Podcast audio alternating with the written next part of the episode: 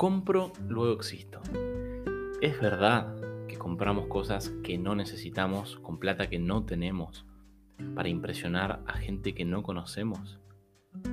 Bienvenidos y bienvenidas a un nuevo episodio de este podcast.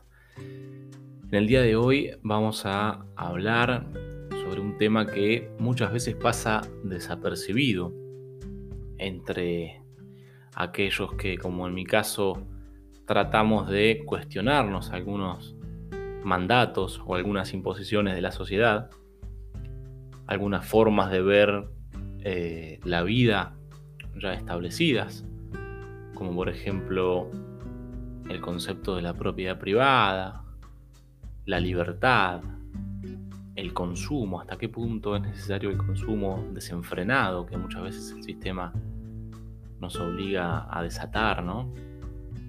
Em, y otros temas más que eh, han pasado seguramente de, forma irrelevante eh, a lo largo del tiempo, ya que la sociedad del consumo de masas nos ha cooptado con su, con su enorme eh, ideal de mercado.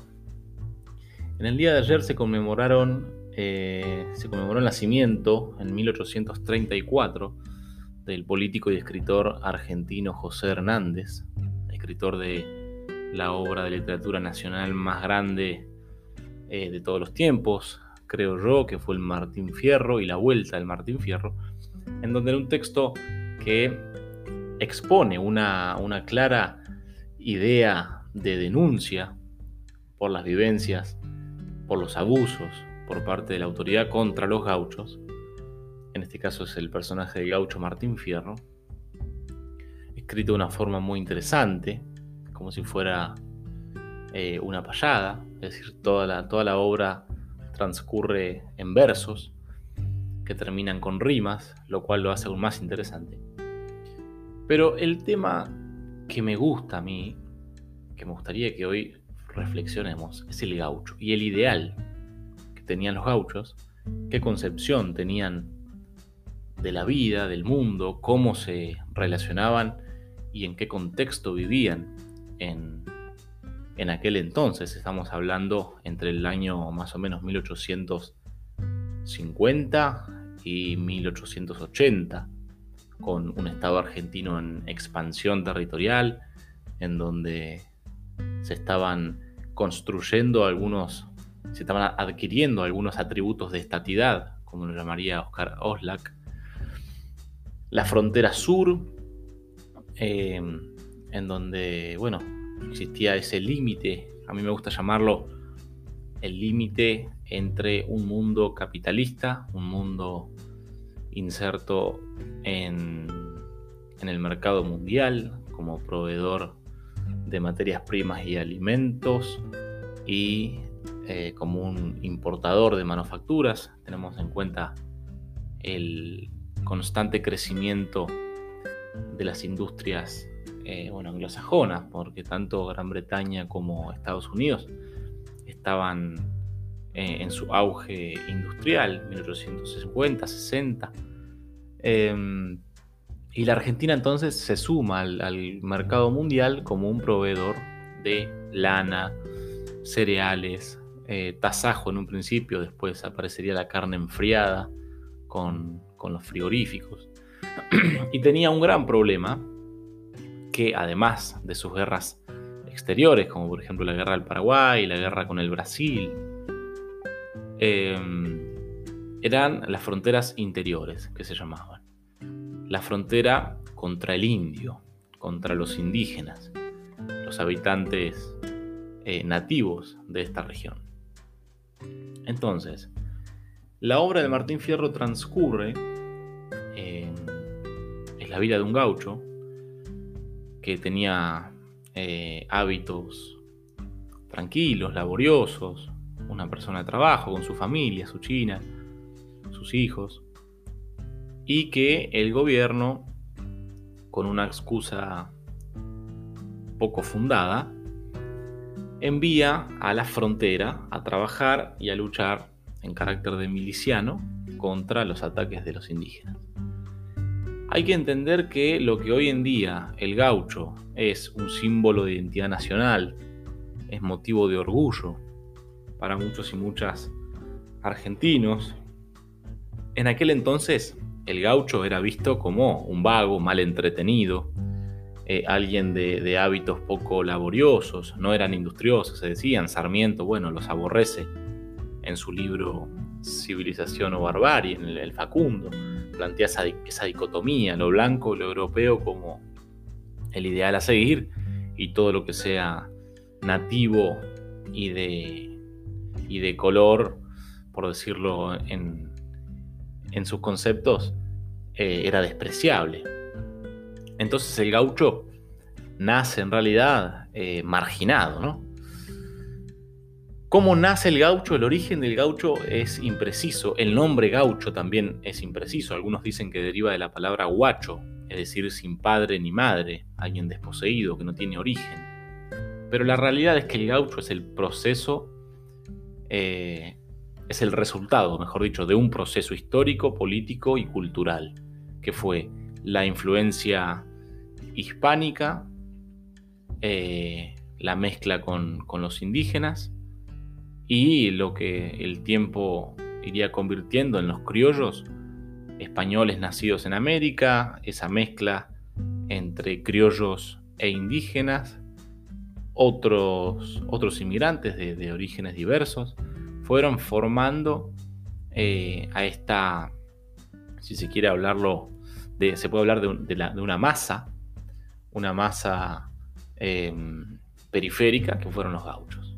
El gaucho tampoco tiene una región 100% eh, definida. Había gauchos en lo que hoy es la República Oriental del Uruguay, en la zona del Brasil, eh, Paraguay, el litoral argentino, la zona central, La Pampa, Córdoba, Buenos Aires.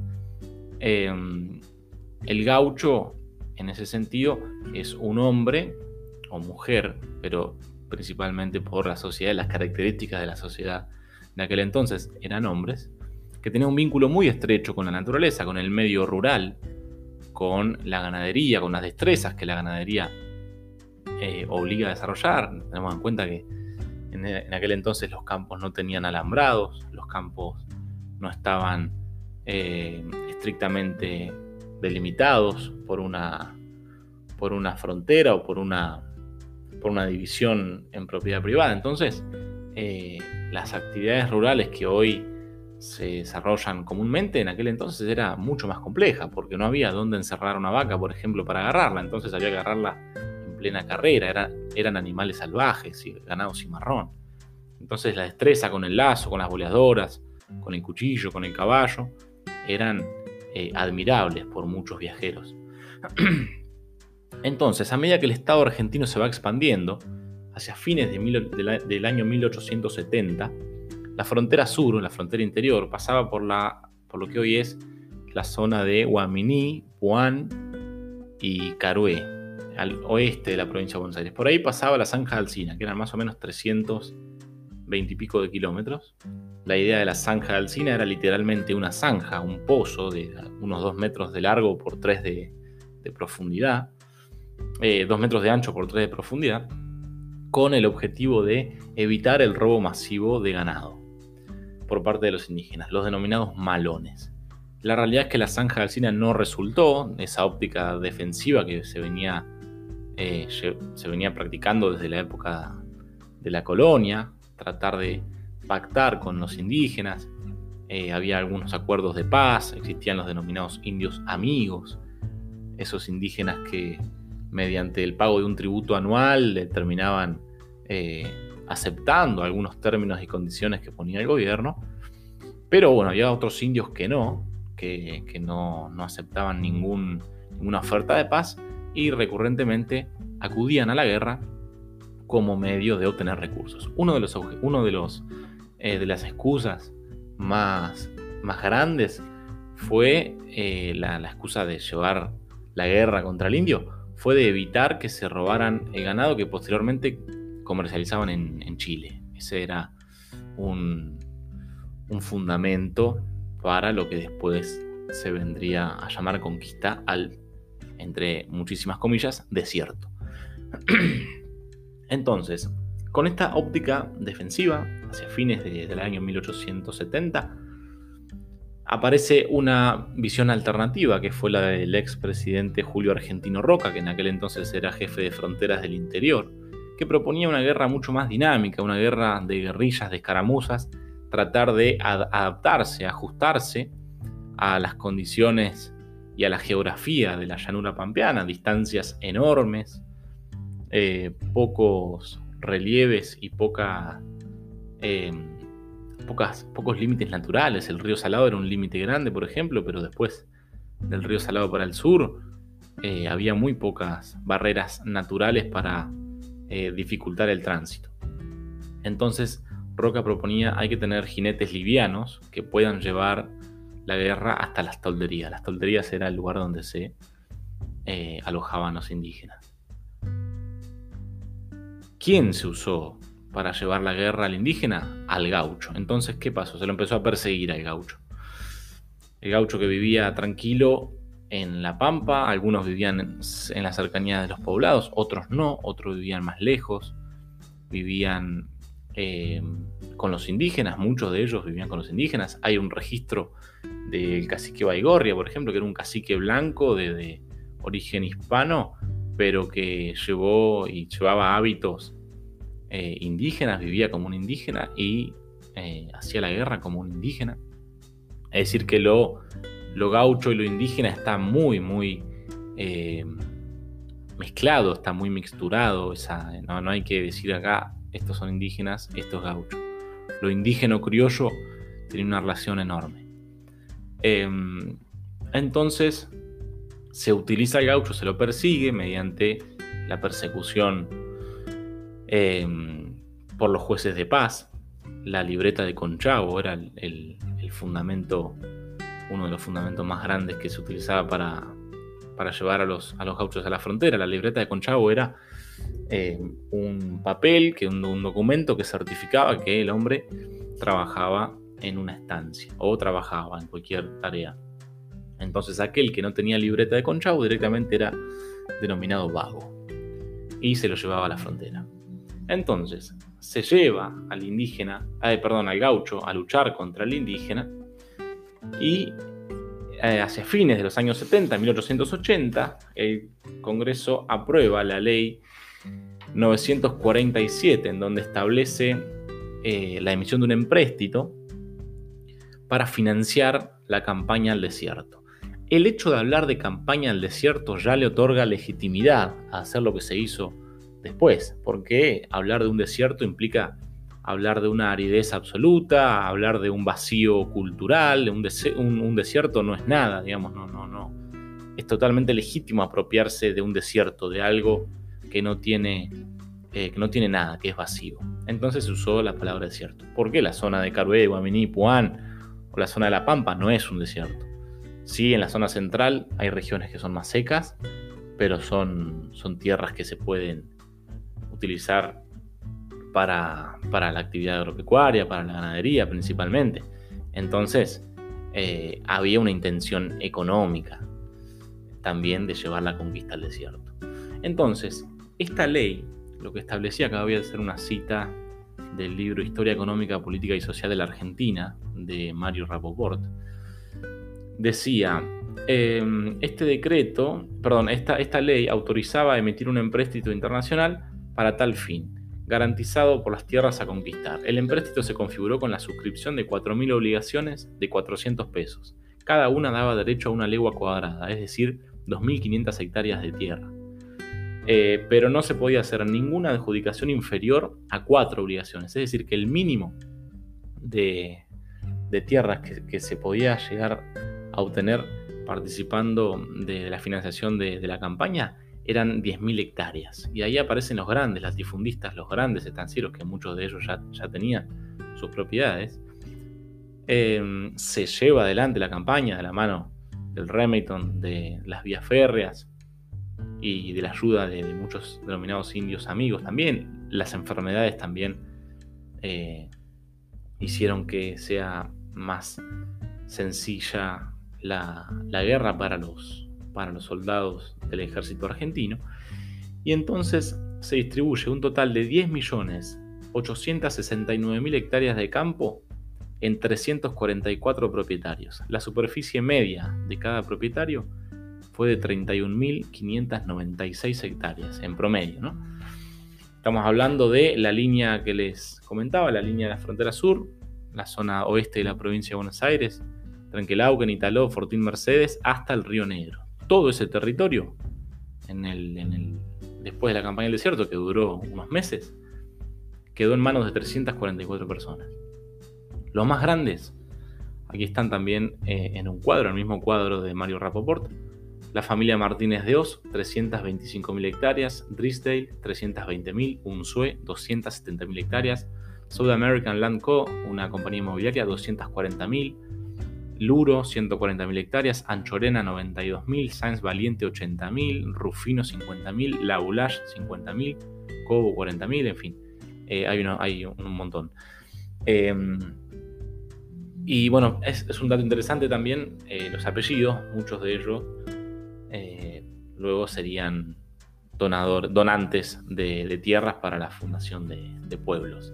Muchos pueblos de la provincia de Buenos Aires y de, por ejemplo, Rufino en Santa Fe, eh, llevan su nombre.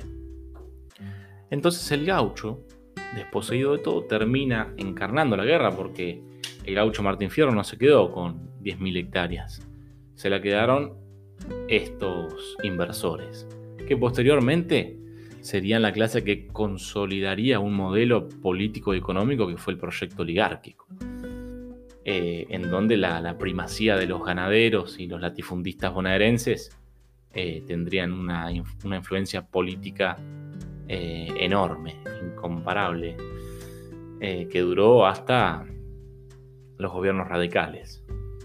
Entonces el gaucho existió la ley de premios. La ley de premios consideraba que para cada soldado de frontera debían entregarse 100 hectáreas y para cada jefe de frontera 8.000 hectáreas, que nunca se entregó porque existió una red de corrupción inmensa en la que la misma, el mismísimo Roca se dice que formaba parte, eh, por el tema de los presupuestos para cada soldado. Los, sueldos no llegaban nunca. El soldado acumulaba deudas con el pulpero, entonces cuando terminó la campaña no le quedó más alternativa que vender las tierras. En cuanto a los indígenas, fueron, eh, se estima que más de 20.000 indígenas eran los que, los que habitaban la, Pampa. Fueron, eh, acá según el balance trazado por Roca, dice que había 1.313 indios muertos, hubo 1.313 indios muertos, 2.000 320 guerreros y 10.539 mujeres y niños fueron tomados prisioneros. Estos prisioneros después se entregarían mediante la sociedad de beneficencia para las familias patricias, para las familias de justamente estos mismos inversores, como empleados del servicio doméstico. Ahí está la civilización. ¿Qué civilización hablamos? Entonces el gaucho, marginado, excluido, de todo este gran negocio, de a poco, con el paso del tiempo, se tuvo que someter a los trabajos en estancia, eh, ayornarse a las nuevas condiciones. La pampa de repente se alambró, se, parceló, aparecieron las grandes estancias. Ya no era la pampa que era antes, sin alambrados, sin tranqueras, eh, donde el gaucho realmente habitaba con una libertad inmensa, imaginémonos en aquel entonces. Se dormía a campo, eh, a la luz de las estrellas, al lado del fuego, durmiendo en el recado. Es decir, eh, la idea y la realidad material también de los gauchos con respecto a la libertad era realmente muy eh, notable, ¿no es cierto? Que más lejos de estar sujeto a ciertas normas de consumo, a ciertos parámetros, mm, por ejemplo, de moda, la, ropa, la indumentaria del gaucho estaba definida así, el uso de pañuelo, chambergo, eh, sombrero, botas de potro, chiripá, después aparecería la bombacha de campo, rastras, em, pero no implicaba el sometimiento que tenemos nosotros y nosotras hoy en día con el, tema de las modas, las marcas. Eh, el gaucho vivía igual, sin las grandes marcas, que no hace falta mencionar. Eh, entonces, cuando uno habla de que los gauchos fueron quizá uno de los primeros antisistema, es un concepto que me interesa mucho, porque no respondían a aquellos gauchos que no se dejaron someter, como en el caso del cacique Baigorria, que se terminó convirtiendo en indígena, en, cacique inclusive, aquellos que no, se, que no se dejaron someter por el avance de lo que se denominó entre comillas progreso, em, eran y fueron una manifestación de resistencia, de oposición a un régimen que se estaba conformando.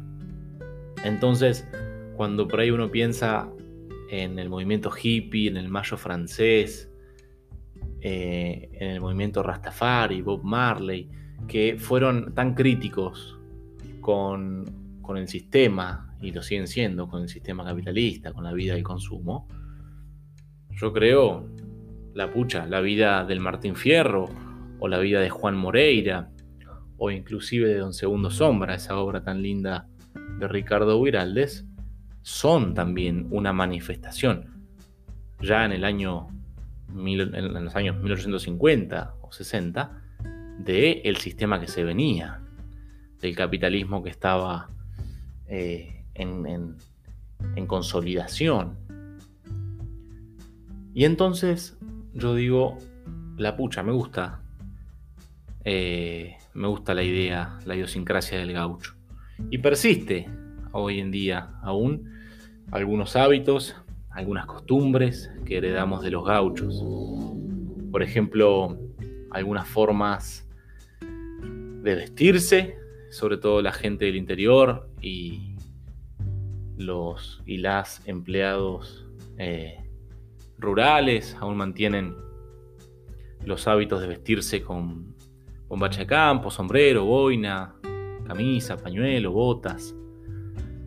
Y sobre todo creo que el gaucho vive en una forma de ser. Cuando uno habla de una gauchada, hacer una gauchada es un gesto muy noble. Eh, una gauchada es hacer algo, un favor, sin esperar nada a cambio, hacer algo con desinterés. Eh, que no mueva todo en nuestro accionar las decisiones racionales de costo y beneficio. El gaucho, en ese sentido, es un símbolo, es un símbolo, es una identidad de que la vida pasa por otro lado. La vida no es solamente la plata, el consumo y lo que a mí me convenga. La vida es poder sentarse a tomar mates con un amigo o una amiga, poder charlar de la vida, contar alguna experiencia, de algún viaje, de alguna aventura. Eh, tocarse una, milonga eh, con la guitarra, juntarse a tomar un vino con algunos amigos, disfrutar la vida, no solamente consumir, consumir y consumir. Entonces el gaucho, me parece, lo deberíamos tener más presente en, en la vida cotidiana, sus ideas, sus formas de vivir, cómo vivían los gauchos. Me parece que es otro tema, casi para hacer un podcast nuevo. ¿Cuánto nos queda de los gauchos hoy en día? Una pequeña aclaración.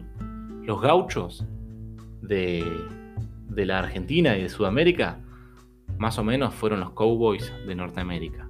Obviamente con las diferencias geográficas y culturales, pero eh, fueron contemporáneos y mm, en cierto punto creo que el cowboy fue mejor tratado que el gaucho aquí en Argentina. Así que bueno, espero que les haya gustado. Esperamos que nos manden su mensaje, su audio, su duda, su pregunta, su crítica. Por favor, las críticas son creo que lo más importante para mejorar. Y bueno, que todo sea para bien.